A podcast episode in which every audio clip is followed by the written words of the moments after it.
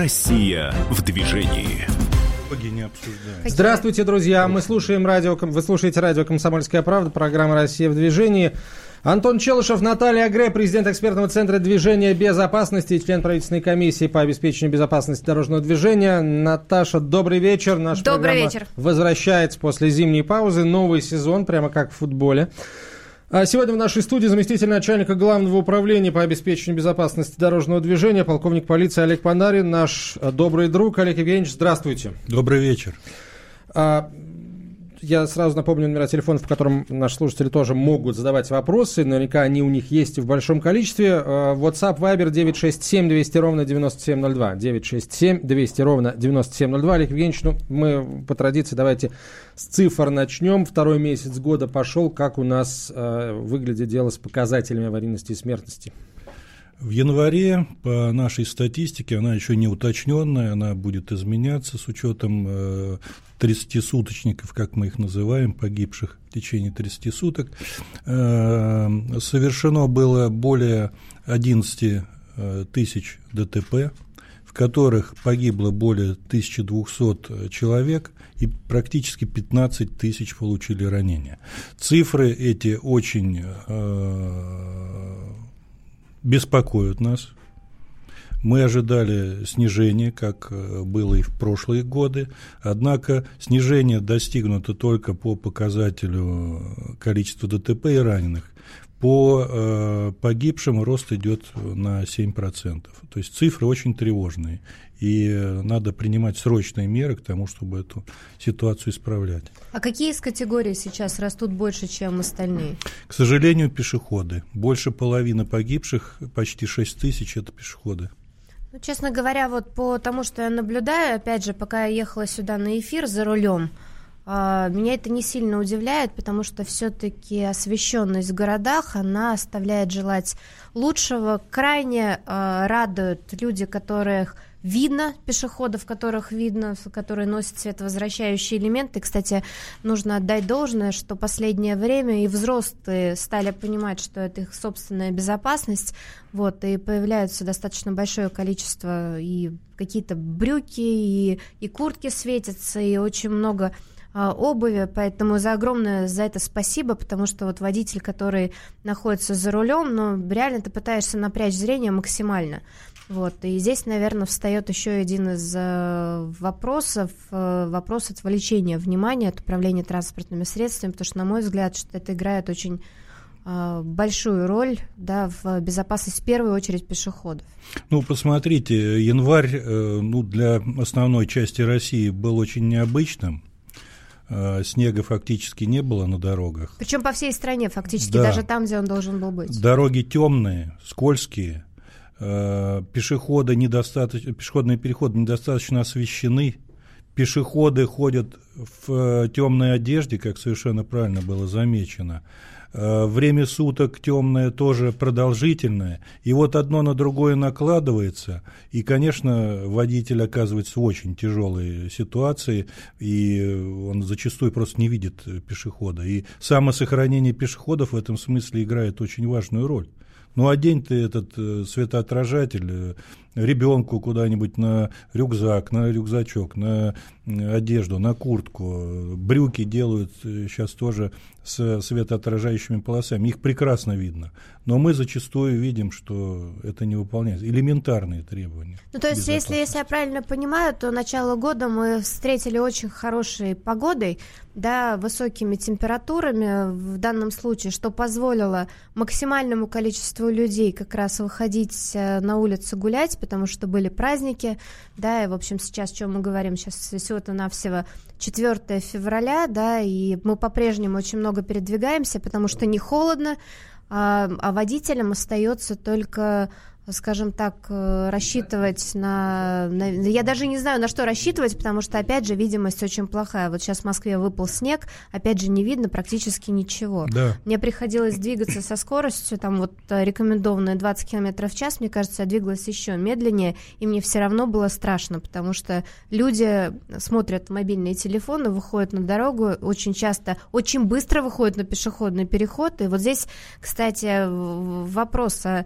Стоит ли, может быть, сейчас каким-то образом усилить э, информационную работу именно по работе с пешеходами, потому что что же, что же, что же они делают, да, фактически сами бросаясь э, под колеса автомобиля? Я думаю, что обязательно это надо делать и с пешеходами, и с пассажирами. Вопрос, э, где нам найти, где найти вот ту коммуникацию, где нас услышат и поймут нас. Вот это сейчас задача номер один. Давайте э, спросим, собственно, у аудитории, у пешеходно, у водительско-пешеходной общественности. Э, друзья, что вот 7% э, к месяцу, да, месяц январь к январю через год, это довольно много. Вот что вам показалось не в порядке на дорогах? Какие, а, какие факторы, а, которые сейчас сложились на, на дорогах, по которым вы ездите, друзья, кажутся вам наиболее аварийно опасными?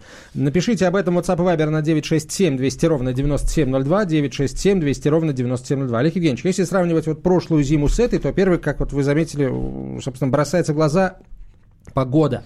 Прошлая зима была такая зима в классическом смысле этого слова. А, в этом году какая-то а, осень, переходящая в весну. А, вопрос, который первый, точнее, ответ, который первым приходит в голову, у нас что, у нас подснежники не залегли, что называется, на дно в этом году? Не, не, ну, известно, что многие водители перестают ездить зимой, получается, в этот раз они не перестали. Есть какие-то объяснения вот этим плюс 7%? Сейчас я сделаю поправку, я дал неправильную цифру. Не 6 тысяч, конечно, погибших пешеходов в январе, общее количество погибших 1200, 60% угу. пешеходов. Это, Кстати, ну, это тоже очень... по-моему, да. это вообще совершенно уникальная ситуация, потому что вот насколько я помню а, обычную статистику там каждого месяца и года, все-таки пешеходы это всегда одна треть да, потом водители и да. э, пассажиры. То есть всегда вот эта вот э, структура дорожно-транспортных происшествий, она вот состоит фактически вот из равных частей. И то, что на сегодняшний день 60% это пешеходы, мне кажется, это вопрос особого внимания, в первую очередь, наверное, руководителей муниципальных э, э, центров, потому что в данном случае как бы именно они вот э, могут э, решить каким-то образом этот вопрос. Это все-таки установка э, тех же самых регулируемых светофоров и все-таки организация освещения, особенно в местах, где э, есть какие-то социальные учреждения, потому что, как мы знаем, опять же, из статистики, именно пожилые люди чаще всего становятся жертвами э, аварий. Ну вот что касается вопроса Антона, э, мы на самом деле замечаем, что спада интенсивности э, незаметно. Люди как ездили, так и ездят, продолжают пользоваться транспортом.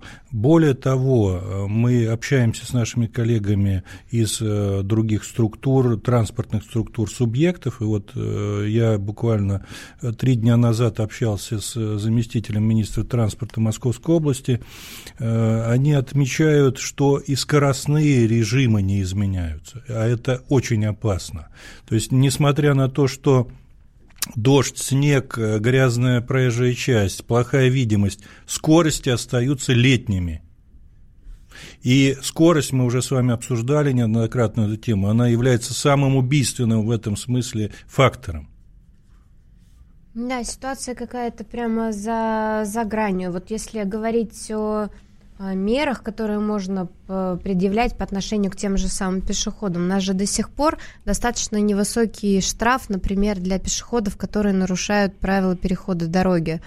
Да, вот, может быть, там пришло время подумать, да, стоит ли его все-таки поднять, даже не с точки зрения того, чтобы потом бегать за пешеходами, а с точки зрения того, чтобы обратить их внимание на то, что переход дороги, неправильный переход дороги, это все-таки большой риск для их жизни. Ну, я сейчас бы не стал обсуждать тему повышения штрафов. Дело в том, что новый КОАП, э, проект нового КОАПа сейчас вывешен на всеобщее обозрение, и по нему сейчас, естественно, и граждане смогут выразить свое мнение, свое отношение к наказанию по всем э, составам административных правонарушений.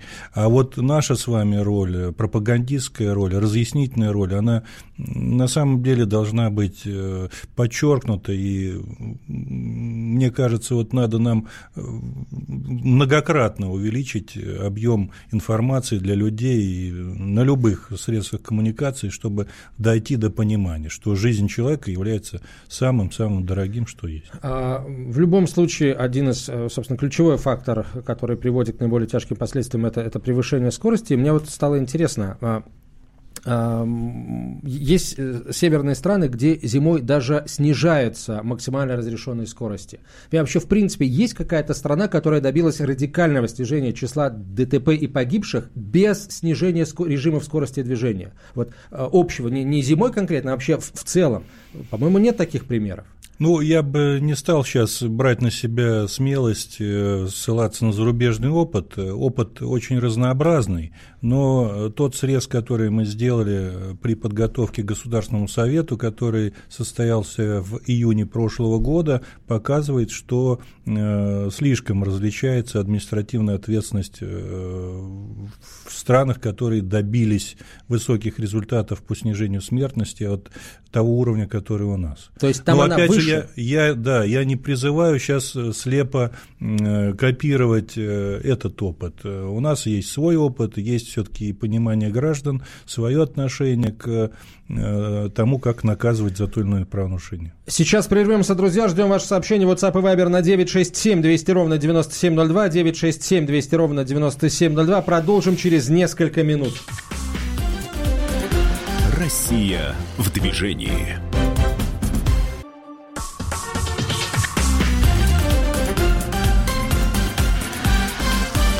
Россия в движении. Плавно перетекаем из внеэфирного пространства в эфирное пространство. Это радио «Комсомольская правда», «Россия в движении». Антон Челышев, Наталья Гре, президент экспертного центра движения безопасности, член правительственной комиссии по обеспечению безопасности дорожного движения и заместитель начальника главного управления по обеспечению безопасности дорожного движения МВД России, полковник полиции Олег Панарин. Ваши сообщения, друзья, принимаем WhatsApp и Viber на 967 200 ровно 9702. Начали мы с не самых а, приятных цифр. Число а, погибших а, в январе 20 к январю 19 увеличилось на 7%, и 60% из этих, из этих 1200 погибших – это пешеходы. И вот здесь, кстати, хочется задать вопрос, а какое количество в этой структуре занимают непосредственно детишки? Они находились в центре внимания, ну, как бы и находятся госавтоинспекции, да, с точки зрения обеспечения их безопасности, вот что происходит именно с детьми? Ну, по детям мы наблюдаем некоторое снижение, слава богу, э, но это не повод э, для самоуспокоенности. У нас по-прежнему очень высокая доля ДТП погибших детей, когда они являются э, пассажирами. То есть по пешеходам все-таки нам удается каким-то образом поработать? Регулировать, а вот родители, перевозчики детей почему-то продолжают э, очень вольно себя вести, когда у них в салоне ребенок. Вот это одна из э, больших проблем. Мы даже не говорим сейчас э, про детские удерживающие устройства, да, элементарное использование ремня безопасности, элементарное изменение поведения на более более э, мягкое управление, на соблюдение правил дорожного движения, на непревышение скорости, на не выезд на полосу встречного движения, особенно в условиях, когда ни разметки, ни э, дорожных знаков не видно. Вот почему-то нет э, какого-то переключателя в голове, чтобы э, нахождение ребенка в салоне автомобиля повлияло резко на поведенческий характер водителя. Мне кажется, что все-таки это очень большая работа, которая должна быть проведена в стране для того, чтобы у родителей в головах все-таки что-то сдвинулось. Потому что то, что мы видим на сегодняшний день, ну, к сожалению, люди это делают все-таки по-прежнему от незнания, да, отсутствия, наверное, какого-то э, знаний, которые им дают в школе, да, вот мы не раз говорили, там, нужно ли вводить безопасность дорожного движения как отдельный предмет. Да, мы всегда обсуждаем младшие классы, а вот когда подумаешь, в принципе, о, о старшеклассники, это те люди, которые вот-вот станут а, родителями, и не то ли этот самый момент, когда нужно и водителями, да, когда им нужно разъяснить, да, все потенциальные риски. Так получается, что на сегодняшний день все-таки Министерство просвещения, на мой взгляд, сильно не дорабатывает, а они могли бы все-таки включать это, потому что сейчас, когда президент ставит, мне кажется, основной задачей демографию, да, то вот сохранение родившихся детей, на которых выделяются средства, как и на их рождение, так и на поддержку молодых родителей, мне кажется, было бы крайне логичным. Я тоже думаю, ну другого пути э, добраться до детей, э, кроме как э, идти в дошкольное учреждение в школу, ну нет. Это не автошкола, их никто правилам дорожного движения не обучает. Поэтому ну, элементарный поведенческий характер, элементарные правила обезопасить себя при участии в дорожном движении, они должны в школе изучаться. Причем совершенно согласен, для разных возрастных групп разная подача должна быть.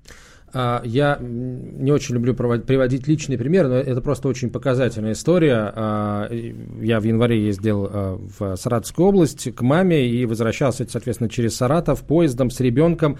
Вызвал такси, чтобы добраться до железнодорожного вокзала. Надо было проехать, ну, не очень далеко, там по центральной части города. Приехал водитель такси и отказался устанавливать детское удерживающее устройство для моего ребенка, сказав, что а, а что тут быстро, ну доедем, ну доедем, прав, это надо было несколько перекрестков пересечь и прочее, прочее. Пришлось ехать, потому что времени было, не было уже, собственно. Времени вот, не было. вот, вот, Антон, все Знаете, так говорят. во сколько агрегатор, один известный желто-черный агрегатор, оценил вот это нарушение правил со стороны водителя? Во сколько? 100 рублей мне такую дали скидку. Естественно, я написал не с целью получить скидку, а просто с целью обратить внимание на такое поведение водителя. Они оценили безопасность ребенка в 100 рублей. Ну, Антон, я вот с Натальей здесь согласен. Здесь, может быть, реакция совершенно другая должна быть. Не сколько там Антон заработал за то, что рисковал жизнью своего ребенка, а почему он воспользуется этой услугой, если он видит, что ему не предоставляет э, ее качественно. Опять же, вот мы э, спотыкаемся на совершенно э, элементарных поведенческих э, качествах человека. Подешевле, побыстрее. Не безопаснее и качественнее, а вот ну, здесь была ситуация, когда выгода, либо, да. либо мы просто успеваем на поезд, либо нет. И я привык, что ну, все-таки к счастью, в Москве такое происходит уже достаточно редко. Я наивно полагал, что и в других местах также. Ну, Антон, а чего, чего сделал? Ну вот понятно, да, приехал водитель, ну вот не установил он кресло. Но ведь мы а же понимаем... дело, что не сделаешь ничего. Хорошо, но э, ты не можешь ничего сделать с водителем, ехать надо. Ну вот так, если порассуждать, да, мы же сейчас э, говорим там не только про правила, да, а что может в таком случае все-таки обезопасить э, дальше передвижение ребенка в автомобиле. Но в первую очередь можно поговорить с этим нерадивым водителем, что ну, как бы, во-первых, нужно проверить, можно ли ребенка пристегнуть ремнем безопасности. Ну, как, как минимум, да, ну, раз уж такая ситуация случилась, а они все равно случаются, да, э, конечно, нельзя, если ребенок маленький, его пристегивать ремнем безопасности, но можно ему что тоже нехорошо, но в совсем крайних случаях нужно подложить что-то под э, устойчивое заднее место, да, для того, чтобы поднять его повыше, и ремень все-таки лежал не на шее. Ну и что самое важное в данном случае, мне кажется, это очень внимательно следить за тем, как водитель ведет транспортное средство, а лучше до этого с ним проговорить о том, что держимся правого ряда, угу. скоростной режим минимальный, дистанцию держим. Ну, то есть, если вы оказываетесь в сложную ситуацию, у вас все равно есть возможность повлиять, да, хоть на какие-то аспекты безопасности. Это тоже немаловажно. Это просто... Вообще-то надо планировать, вовремя выезжать, а не ставить ни себя, ни таксиста в неудобное положение. Ну, здесь, конечно, было бы неплохо еще бы иметь возможность как-то оперативно на это дело. Вообще было бы здорово, если бы такого не было. Ну, вообще нужно отдать должное. Вот э, действительно сейчас есть э, в рамках э, заказа такси в некоторых регионах возможность вызвать различные там типы да, транспорта и также с разными детскими удерживающими устройствами. Но я как бы, так как много путешествую по стране, я вот точно знаю, что есть регионы, где можно просто вызвать машину. Хотя это тот же самый агрегатор, просто в ряде регионов такой возможности он не дает. Не только выбрать категорию, а вообще выбрать там и то же самое детское автокресло. Это плохо. Нужно поговорить с желто-черным агрегатором о том, чтобы все-таки он очень сильно работал, и, по крайней мере, то, что касается детской безопасности, да, она должна быть обеспечена Я... в каждом регионе это, Российской это Федерации. Просто, э, такой, такая иллюстрация к тому, что надо продолжать работать с мозгами водителей, потому что даже э, для тех людей, для которых эта профессия все-таки, как ни крути, да, в том или ином смысле, даже у них еще э, могут возникнуть сомнения, там, а может быть как-то обойдется. Не обойдется. Не должно таких мыслей возникать. Давайте э, немножко тему сменим. Дороги федеральные, региональные, межмуниципальные местные. Олег Евгеньевич, какие сейчас, какие, каких категорий с точки зрения госавтоинспекции России э, считаются наиболее опасными, и что планируете делать для того, чтобы менять ситуацию? Ну, я бы, наверное, не делил на категории по опасности. Э, в принципе, э, по долям погибшим э, все дороги одинаково, что муниципальные, что региональные, что федеральные.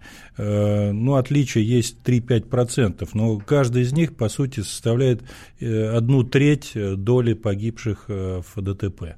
Поэтому работать одновременно надо и в муниципалитетах, и на региональных дорогах, и на федеральных. Но, естественно, есть специфика своя.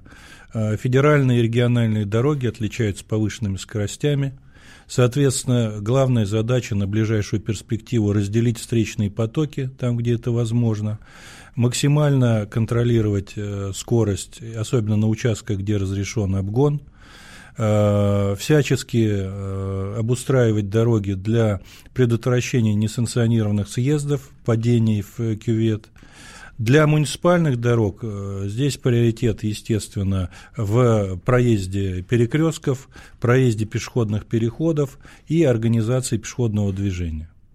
Поэтому по всем направлениям и инженерными методами, и пропагандистскими методами э, надо работать. И у нас и вместе с Минтрансом на это целая дорожная карта существует. Олег Евгеньевич, а как вот обстоит э, э, дело с э, все-таки с изменением скоростного режима, имея в виду установки знаков?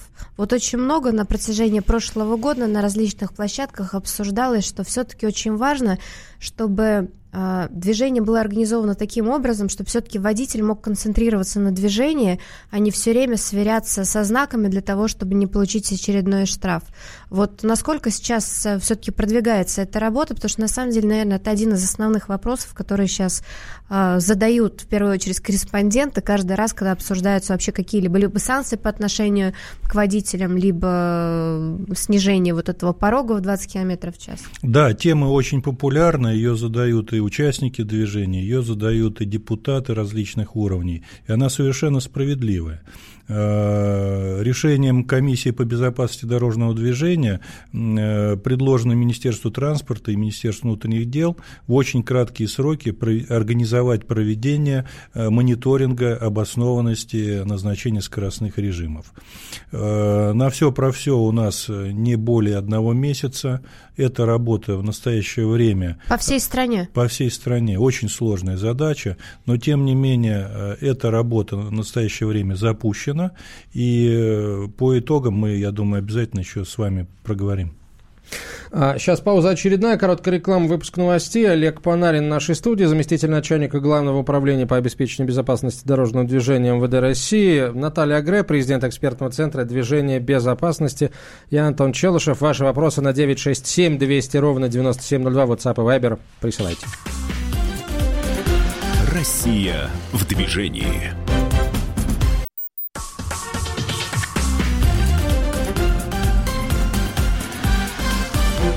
Россия в движении. Продолжаем разговор. Олег Панарин в нашей студии, заместитель начальника Главного управления по обеспечению безопасности дорожного движения МВД России, полковник полиции. Наталья Агре, президент экспертного центра движения безопасности, э, член правительственной комиссии по безопасности дорожного движения. Меня зовут Антон Челышев. Ваши вопросы, друзья, в WhatsApp и Viber на 967 200 ровно 9702 присылайте. Вот вопрос, на самом деле, уже довольно много Давайте парочку зачитаем. А, Сергей пишет, когда дорожные знаки будут находиться над дорогой, а не на обочине, где из второго и третьего рядов их за идущим справа транспортом не видно. А, буквально накануне э, прошлого года э, Росстандартом подписан приказ о введении нового государственного стандарта 52289 Э, правила применения технических, технических средств организации дорожного движения. Вступает он уже после сразу первого квартала этого года. В нем предусмотрено все инновационные решения, в том числе дублирование дорожных знаков в тех местах, где возникает опасность их э, нераспознания своевременно. А, не считали еще транспортники много в России таких, на российских дорогах таких мест? У нас э, данных о э, таких местах, о количестве таких мест нет. Э, и в этой связи, конечно, э, вот тот мониторинг, о котором я э, говорил чуть раньше, он поможет в том числе распознать угу. эти места. То есть совместная работа дорожников и госавтоинспекции должна дать в этом смысле большой эффект. Еще один вопрос из Санкт-Петербурга. Хожу на работу, пересекая четыре раза в день два нерегулируемых пешеходных. Водители поголовно не пропускают пешеходов. Чтобы перейти дорогу, приходится ждать, стоя у края проезжей части, окончания транспортного потока. Причина в нравах участников дорожного движения, ну так считает наш слушатель, в том числе и в осознании отсутствия неотвратимости наказания. Призывают нас перенимать опыт Беларуси, где такого беспредела, со слов нашего слушателя, нет. Да я бы сказала, что вообще удивительно культурная столица говорится, да, и, в общем-то, мы, наоборот, видим и отмечаем сейчас и а, по социологическим исследованиям, что, в общем-то, как раз вот эта культура и взаимодействие, она вроде как бы присутствует. Удивительно получить такое сообщение именно из Санкт-Петербурга, потому что там, мне кажется, всегда народ, наоборот, более такой обстоятельный, медленный, а, вежливый, нежели тот, тот же, та же самая Москва. Ну, вы знаете, я довольно э, много раз был в Петербурге, и, к сожалению, отмечаю рост агрессивности Раньше Петербург был более такой э, благодушный город, особенно по отношению к э, приезжим. Сейчас агрессивность, э, ну, схожа где-то с московской, а может быть даже и зашкаливает. Угу, мы выигрываем у нашей северной столицы, что. Но мы вынуждены, кстати... транспорта очень много. Ну, я чувствую, что северная столица рвется сравняться с Москвой вот по этому, по этому показателю. Наверное, нужно, наверное, на других как-то Надо успокоиться. Да. Надо успокоиться. Всем, причем да. всем. А, а, давайте поговорим о проблеме отвлечения водителей на телефоны во время движения. Насколько остро она сейчас стоит с точки зрения госавтоинспекции? Я не могу в цифрах это выразить. Мы видим, что это проблема. Э, видим, что отвлечение, любое маломальски от управления вызывает тяжкие последствия. Э, в этой связи, опять же, нужно работать и над э, пропагандой, на том, чтобы до водителей доводить опасность такого маневра, э, поработать и с техникой, больше, наверное, уделять внимание так называемым устройствам hands-free, их полезности, а желательно и вообще и их не использовать, когда управляешь автомобилем. В этой связи мы запланировали такую работу пропагандистскую, надеюсь, что она э, получит э, должное продолжение, и сейчас надо поработать просто, какая форма будет наиболее востребована. Вообще-то... Я уверен, что это будет проект, э, очень интересный проект этого года.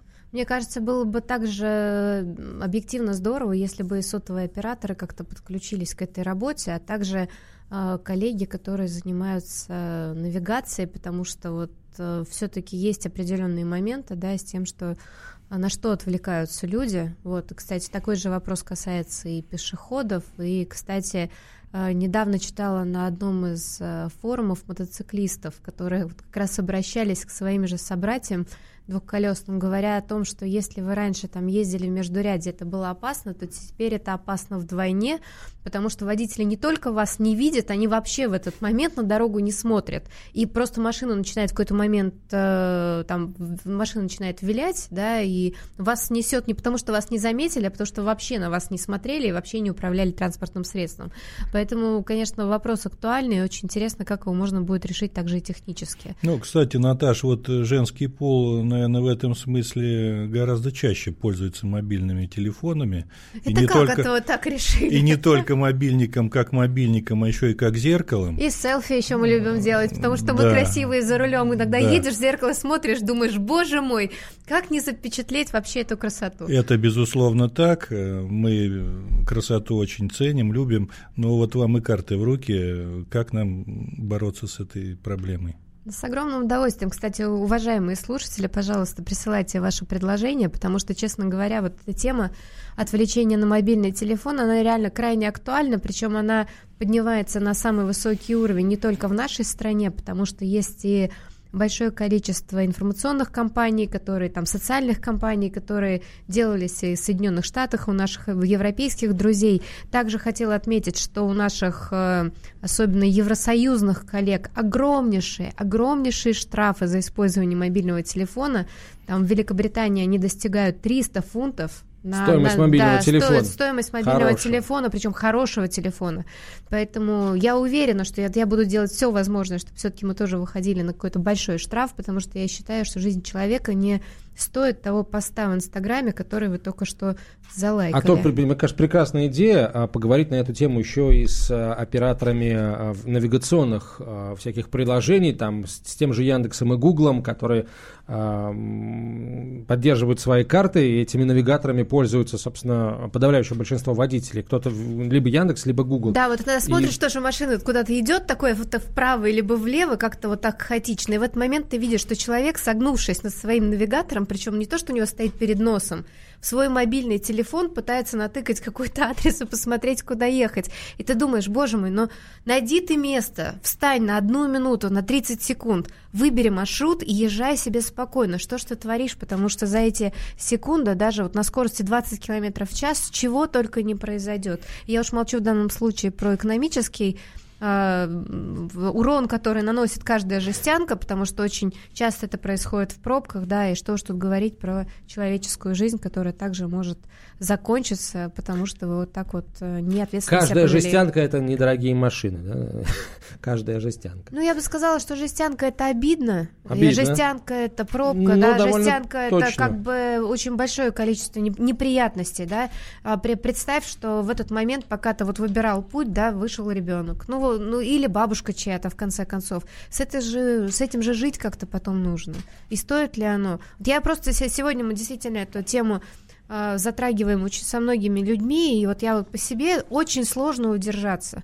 Вот ты вроде занимаешься темой безопасности дорожного движения, ты все про себя знаешь, да, и вот тебе приходит это сообщение, каких усилий Просто каких нечеловеческих усилий тебе стоит для того, чтобы удержаться, да, и все-таки ее не открыть. И ты же ее открываешь. Вот что уж там. Поэтому я говорю, для это безумно амбициозная задача, да, каким образом все-таки направить мозг человека, чтобы он хоть как-то соизмерял свои действия. Ну, а делать это надо обязательно. Олег Евгеньевич, э, нетрезвое вождение. Э, у нас ввели 30-тысячный штраф, достаточно э, суровую меру, и тем не менее водители попадаются нетрезвыми за рулем. А, какой сейчас, какая сейчас есть э, точка зрения на этот счет у госавтоинспекции? Эта мера наказания является достаточной на сегодняшний день для того, чтобы ну, эффективно бороться с этим видом нарушений? Ну, я, наверное, не буду сейчас говорить о достаточности, я две цифры приведу. В прошлом году мы э, выявили э, более 540 тысяч фактов управления транспортным средством с признаками опьянения. При этом 68 э, тысяч фактов связаны с повторным управлением в состоянии опьянения. Цифры Колоссально, что там. Колоссально. Это лучший ответ, на самом деле. Олег Евгеньевич, а что происходит все-таки с этими базами данных, которые отказывался постоянно предоставлять Минздрав сотрудникам госавтоинспекции как раз для того, чтобы, собственно, каким-то образом хоть помочь в выявлении да, потенциальных нарушителей? Они отдали, либо они до сих пор говорят о врачебной тайне? Э, вопрос касается э, создания и распространения данных о медицинских противопоказаниях. Абсолютно. Да, в настоящее время внесен в Государственную Думу проект федерального закона. Мы э, с Минздравом пришли к единым пониманиям по самым необходимым правым нормам, которые нужно внести в первую очередь, ну и потом уже вопрос будет за техникой, за созданием этой федеральной базы и за организацией так называемого межведомственного электронного взаимодействия. Я не скажу, что все вопросы сейчас буквально решены, но шаг уже или полшага сделаны в нужном направлении. Я не хочу показаться назойливой, но все-таки вот э, срок снижения смертности к 2024 году до 4 погибших на 100 тысяч населения, по-моему, президент каким-то образом пододвигать не собирается. Э, вот все-таки как быстро произойдет этот шаг, потому что все-таки это очень сильно может повлиять да, на том, кому мы допускаем к управлению транспортными средствами. Я думаю, что этот шаг должен быть быстрый, и никаких сроков и целевых э, установок изменяться не будет. Зачем лукавить? А, Прервемся ненадолго, продолжим через несколько минут. Друзья, оставайтесь с нами. Это «Россия в движении». «Россия в движении».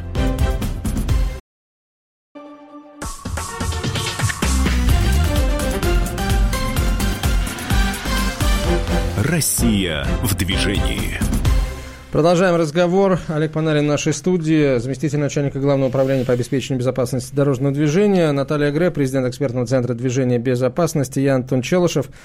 А, нетрезвое вождение, давайте э, этот, э, этот разговор закончим сейчас, хотя, конечно, заканчивать его еще рано, потому что очень много всего нужно сделать.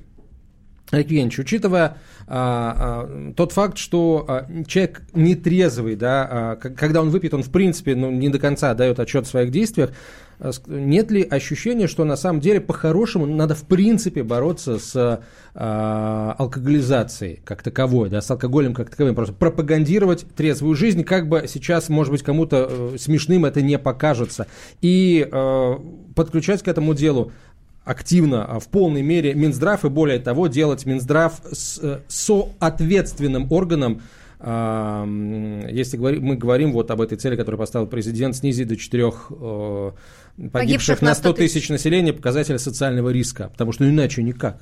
Антон, я вот ничего смешного в вашем тезисе не вижу. Мне кажется, это надо делать. Э, управление транспортным средством в состоянии опьянения – это всего лишь следствие а надо бороться с причиной. Причина – алкоголизация, да? Отсутствие воспитания, на самом деле, тут тоже вопрос, наверное, не столько Минздрава, сколько, в принципе, воспитания подрастающего поколения. Да, у нас, опять же, вот рождаются дети, они рождаются в какой-то семье. Дальше семья что начинает делать? Семья начинает активно зарабатывать деньги на содержание ребенка. Ребенок идет в школу. На сегодняшний день в школах такая ситуация, что нам дают знания, но никто не занимается воспитанием. И, кстати, мы это очень хорошо видим по теме безопасности дорожного движения, потому что она вся упирается в инициативных педагогов, а системы как таковой нет. Ну и что человек оказывается фактически сам по себе, да, потом начинаются вредные увлечения. Вот, насколько я понимаю, сейчас же речь идет про нетрезвое вождение, это не только потребление алкоголя, также и других средств. И, насколько я понимаю, сейчас есть возможность э, как раз уже проверять наличие, скажем так, других химических веществ в организме человека, чтобы наши слушатели понимали, что их только не только за алкоголь могут э, доставить на медосвидетельствование. Да, ну э, это так. Э, более того, ведется сейчас разработка предельных норм э, возможности употребления лекарственных препаратов, которые влияют на поведение водителя.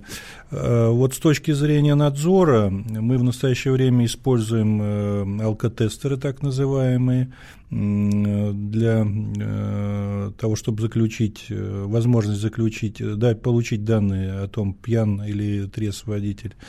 Мы планируем все-таки внедрить в нашу деятельность надзорную э, так называемые индикаторные приборы, которые, может быть, моментально не давали бы официальную информацию о опьянении водителя, но э, дали бы в экспресс таком э, режиме больше водителей пропускать. И в рамках рейдового мероприятия можно было э, производительность надзорного мероприятия значительно увеличить. Олег Евгеньевич, речь идет о каких-то химических тестах, либо о поведенческих каких-то подсказках? Речь идет о специальных индикаторных средствах измерения. Индикаторные средства изменения это все-таки какой-то тест типа того же самого алкотестера, либо это когда сотрудник может посмотреть, дать тебе какие-то задачи на реакцию и а, нет, сделать нет. вывод, что ты находишься нет, под это именно это прибор, это прибор, прибор который да? позволяет э, очень быстро сказать да или нет, есть признак или нет по выдыхаемому воздуху. Ну, кстати, как-то меня остановили сотрудники госавтоинспекции. Дело было поздно вечером и пытались меня отправить на медосвидетельствование по причине того, что у меня была замедленная речь, я была объективно очень уставшая, у меня был только что родившийся ребенок, и они меня в конечном счете не отправили, но как бы дали а, напутствие, что усталым за рулем водить нельзя, потому что усталость, в принципе, тоже вносит очень большой вклад в дорожно-транспортные происшествия.